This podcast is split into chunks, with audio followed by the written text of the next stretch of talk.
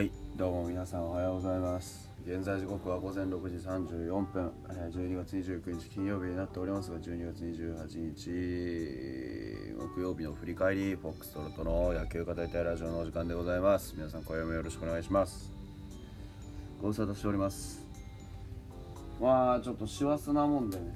まあいろいろ立て込んでおりまして本当に申し訳ない限りでございますけれども。あのー体調がねまずまず戻りましてで結局ね忘年会も昨日終わりましてもうちょっとかなりグロッキーだったわけですけれども。まああの普通に考えればね、えー仕事収まってねあと何しましょうかみたいなねそういう状況だと思います。私は今日が仕事納めなんで。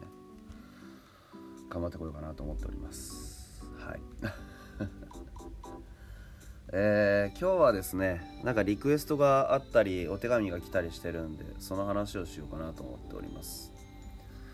まずリクエストがあったのはですねあのー選手語りというかこの選手どういう選手ですかっていうのをお前のあの口から言えという指示をいただきましたんであのー話すんですけれどもそれがですねえっ、と埼玉西武ライオンズから1位指名を受けました徳島インディゴソックスのシンクレア・ジョセフ幸之助君です。えー左投げのピッチャーあーなんですけれどもうんとね、なんて言ったいんだろうな、この子ね。あまあ、とりあえずスペックからあですけど、193センチ 94kg、2001年6月12日生まれの22歳だそうです。えー、左投げ右打ち、えー、なんかね、えー、と名前から分かる通りですね、えー、と日本人のお母さんとカナダ人のお父さんの間に生まれたハーフの方ですでえっ、と埼玉で生まれたんですけれど生後間もなくカナダへ戻りましてえっ、とジョン・オリバー高校からあアメリカのコチス短大そしてメアリー大学でプレーしたという記録が残っております。ウィキが言ってるんであの本当かどうか知りませんけど。えー、で、えーあのーアメリカのね、ふう。普通だったら MLB ってとこなんですけど、なんかね、あの MLB のスカウトがちょくちょく見に来たんだけど、見に来た日に限ってうまくアピールをすることができなかったということがあるんだそうです。で、えっと、どうしてもその辺を諦めきれなくって、あの四国アイランドリーグ徳島インディゴソックスへの、あのなんていうんですかね、挑戦を決めたということでございまして、えーなかなか面白い経歴の持ち主でございます。結構ね、ガタイがね、いいので、あのなんていうんでしょう、こう、やっぱ繊細なピッチングっていうよりも結構豪快なね、あのピッチングをするかなっていう感じ。投げ方としては左のオーバースロー。これも完全オーバースローですね。でまああの端的に言えばアメリカの助っ人みたいなそういう投げ方ですね。日本のように緻密に組み立てて滑らかな動きというよりかもうガシャンガシャンズドンみたいな感じ。です。左足あじゃない右足を上げて、えーつくんですけど腰はやや高めに保ってあの地面の反発力しっかり使って踏み込みを浅くしてもう上半身をあのバネのように使って投げるという感じ。でオーバーなんですけどオーバーなんですけど右バッターのえっ、とインサイドの低めに斜めに突っ込んでくるようなそういう感じのインスあのオーバースローですね。結構なんて言うんでしょうね。あのあんまりいい感じのこうフォームには正直見えてないんですけど。うんなんでかっていうとコントロールが悪い。ですけどね、うん。徳島で11試合27イニング登板して21奪三振。防御率0.56ということで安定感もかなりありますよと。で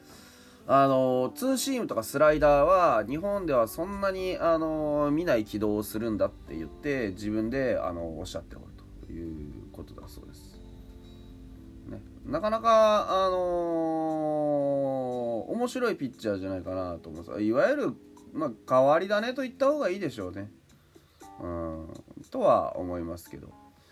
そこまでね、なんかこう、なんて言うんでしょう、長いイニングを任せるタイプではないと思うので、まあおそらくはリリーフってことになるんじゃないですかね。うん。あの、本当左右腕を高く上げて左腕をグッて使うみたいなそういう印象のピッチャーですねまああのみ本当に動画見れば分かりますけどコントロールがあまりビタビタで決まるわけではなくって。でスライダーまあでもあんま変化球投げてるとこ見ないんですけど、まあ、角度がとにかくありますよね、うん、角度がすごい、うん、なのでえっ、ー、とその独特の角度を生かすんだったらなおさらあのー、リリーフでこうテンポよく投げていく方がまあ合ってるだろうなっていう感じはします。日本でできるかどうかっていうのは結局ストライクゾーンにボールを集めれるかどうかに限ると思うのでそこがちゃんとできるかどうかっていうところが育成のあの理由じゃないかなと思います。本当にすげえというのであればやっぱりこれぐらいの球速もそこそこ出てますしピッチャーであれば支配下でもおかしくないなと思うんですけど結局そこがまあ僕も見ててネックかなっていう感じはします。奪三振能力は非常に長けてるのでまあ、ただあの入った球団は西武じゃないですか。で西武ってそういう球団をねああそういう球団そういう選手をまあうまくまとめちゃう傾向にあるでしょ。うん。だからまああの決してダメということはないんじゃないかなっていう気はします。うん、ですからまああのー、あれじゃない？やっぱり。西武の魔改造というかね。いつもそうですけどこのピッチャーなんでこんなことになってんの？みたいなのあるじゃないですか。そういう感じに期待するほかないかなっていう感じ。まあなんとかしてくれるんじゃないですか。というような感じでございます。ありがとうございます。さて、もう一件。えー、こちらも花さんです。えー、ありがとうございます。いつもね、どうもありがとうございます。助かります。えー、質問お願いします。以前に質問させていただいた2ストライクからのボールの逆パターンなんですが、3ボールから絶対にストライクを取りに来るであろう球は1球見てストライクを検証している意味がわからんです。大体の選手はバットを振ることなく当たり前に見逃してますが意味があるんでしょうかフォアボール出したくないならストライクゾーンに入れてくるはずなのに野球を見れば見るだけ分からないことが増えてきます教えていただけたら嬉しいですありがとうございますこれあのー、シンプルですよね。あの、全くその通りではあります。ただ一つ間違いのないことっていうのがあってそれはえっ、ー、と3ボールノーストライク3ボールです。っていうところから1球ひょって投げてきます。これカウントを整えるとかいうことはありますけどそういうことではなくって僕が認識するにはね。単純な話であの3ボールから1球ストライクをあの取ってくるそのボールの軌道を見るっていうことが一つとバッター側からしたら別にあのそこで例えばね無理やり打って三振になるよりまああの甘めのストライクのボールっていうのをしっかり見ておいてその軌道を叩きたいっていうのがありますよね。でもう一つは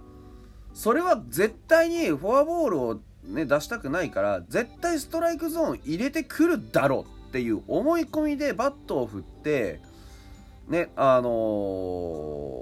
ー、例えばフライアウトだとかなんとかっていうのは逆にもったいないわけですよね。これ何が言いたいかというと要はあのかな本当に必ず100%そこをノーストライク3ボールであのー、なんだアウトを取ってくるのかってことなんですよ。来ないパターンありえるんですよね。例えばそういう意味であのー、ブンブン振ってくるスリーボールかあいつ振ってくるぞって分かってる時は例えば変化球をボールゾーンに投じてみたりして空振りを狙っていこうとかってありえるわけでしょ。うん、ってことはそれはね例えば変化その変化球を捉えたりしたら相手にあこいつは変化球を待ってるバッターなんだなとかっっていう情報がバレたりとかするわけですよね。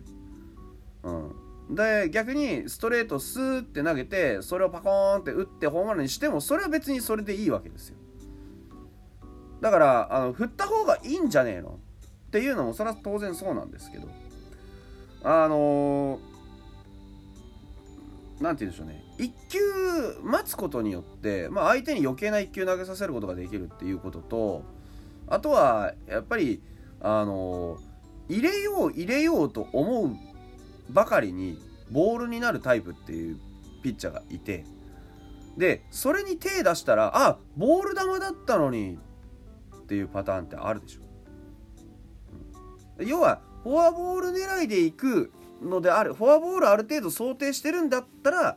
そこからフォアボールを狙いにいっている選手もいるんですね。見極めることによって。全ては駆け引きなのでフォアボール投手が必ずフォアボールを嫌がって、えー、ストライクを取りに来るっていう頭もそれはそれで危険ではあるんですよね。そこに読みというか駆け引きが発生してそういうことになっているということが大半かなと思っております。それではまた。